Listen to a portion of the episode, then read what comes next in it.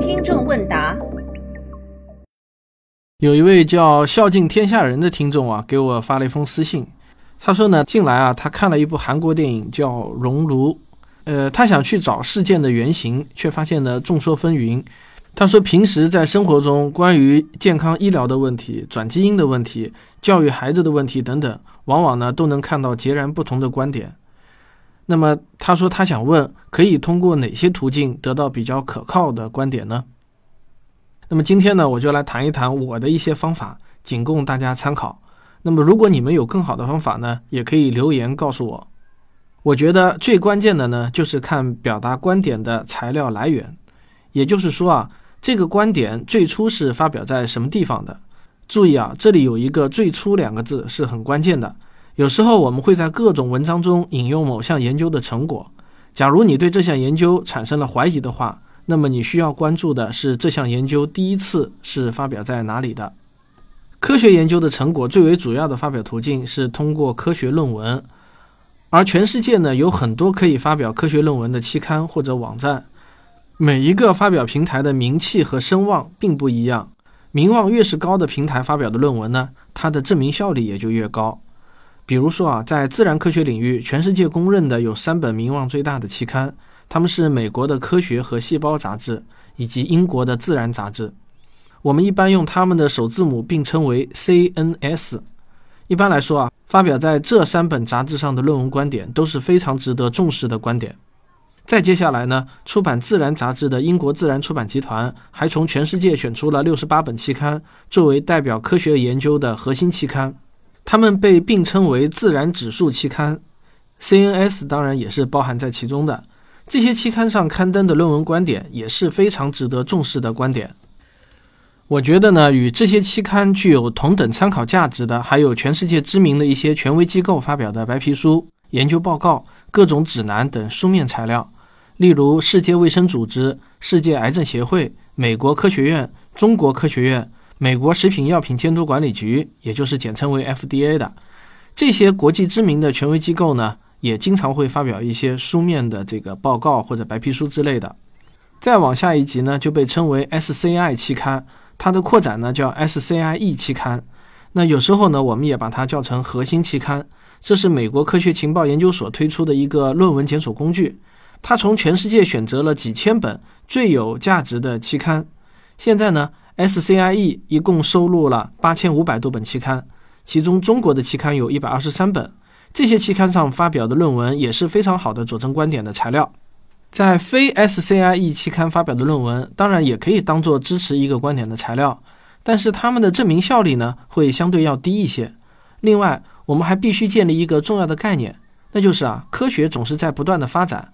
哪怕是再权威的论文，也不代表百分之一百的正确，甚至有些时候经常会出现结论完全相反的论文。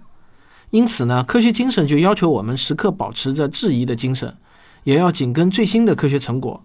在科学研究中，没有绝对的权威。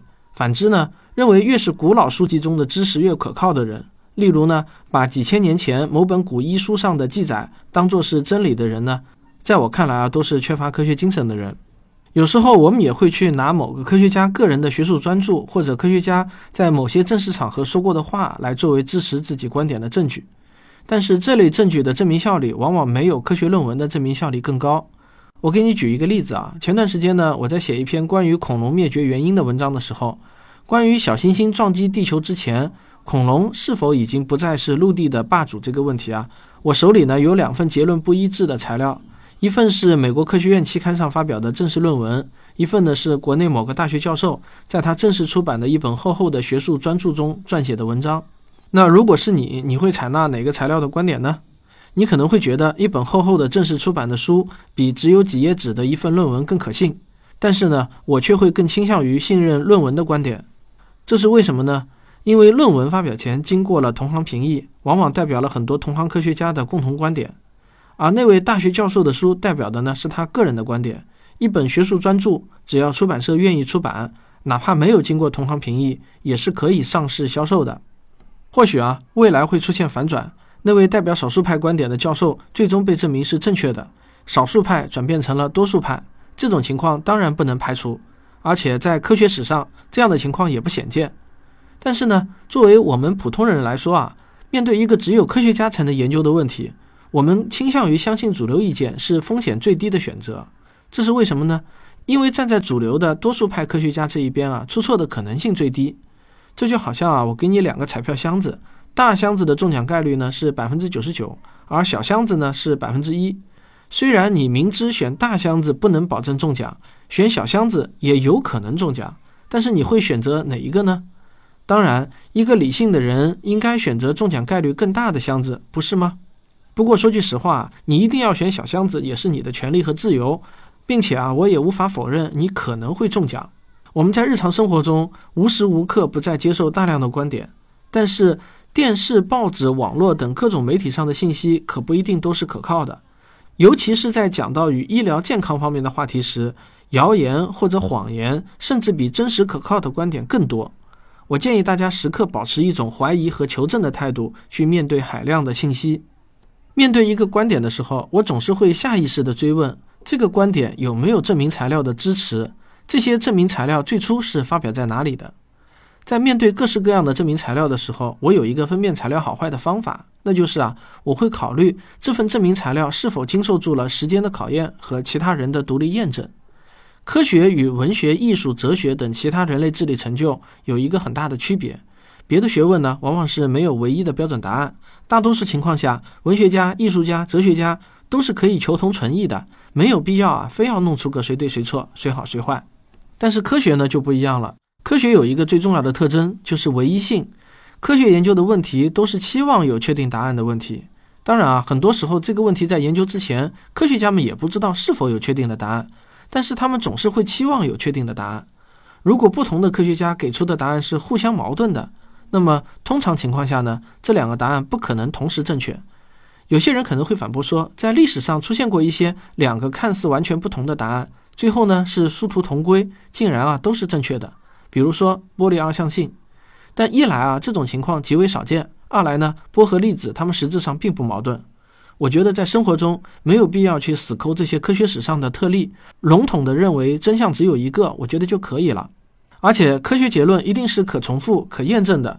也就是说呢，一个科学家做出的结果，如果这个结果是正确的，那么别的科学家也一定能够在同样的条件下再现这个结果。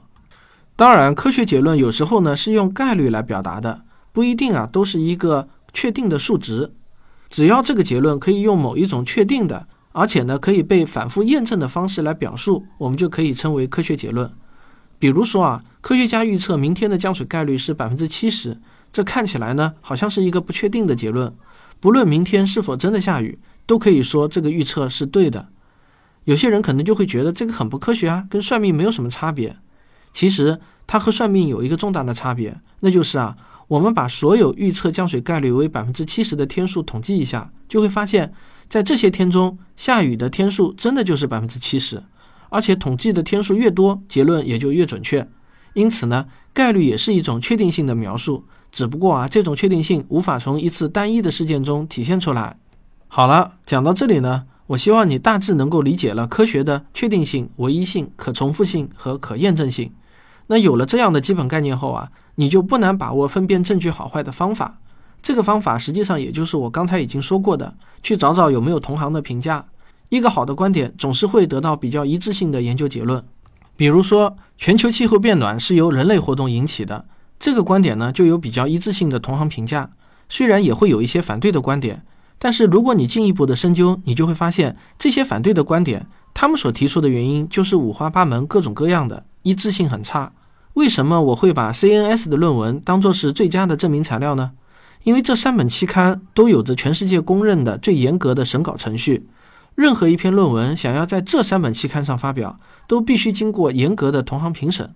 也正是因为名气大，CNS 的每一篇论文都会引发全世界的关注。任何一点点的小瑕疵都可能被同行揪出来。这些杂志的评审人也会以成为某篇重要论文的评审人为荣，因此呢，他们也会特别的上心。所以啊，大家看重 CNS 论文的真正原因，不是因为名气大，而是名气大背后的同行评价机制。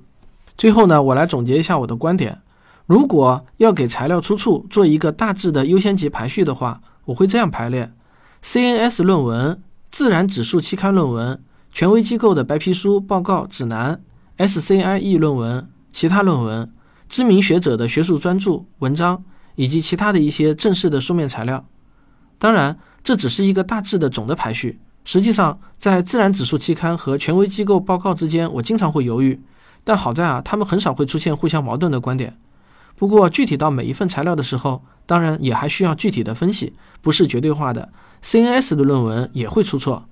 但是，当你犹豫哪份材料更值得信任时，你不要忘记分辨证据好坏的一个好方法，那就是看看哪份证据经受了或者可能经受了更多的重复性研究或者同行之间的评价。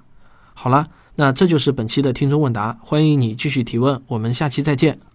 呃，忘了说了，本期节目呢也有一个配套的小视频，请到“科学有故事”的微信公号中回复“信息来源”这四个字，啊，你就会看到一段很短的，但是挺有意思的小视频。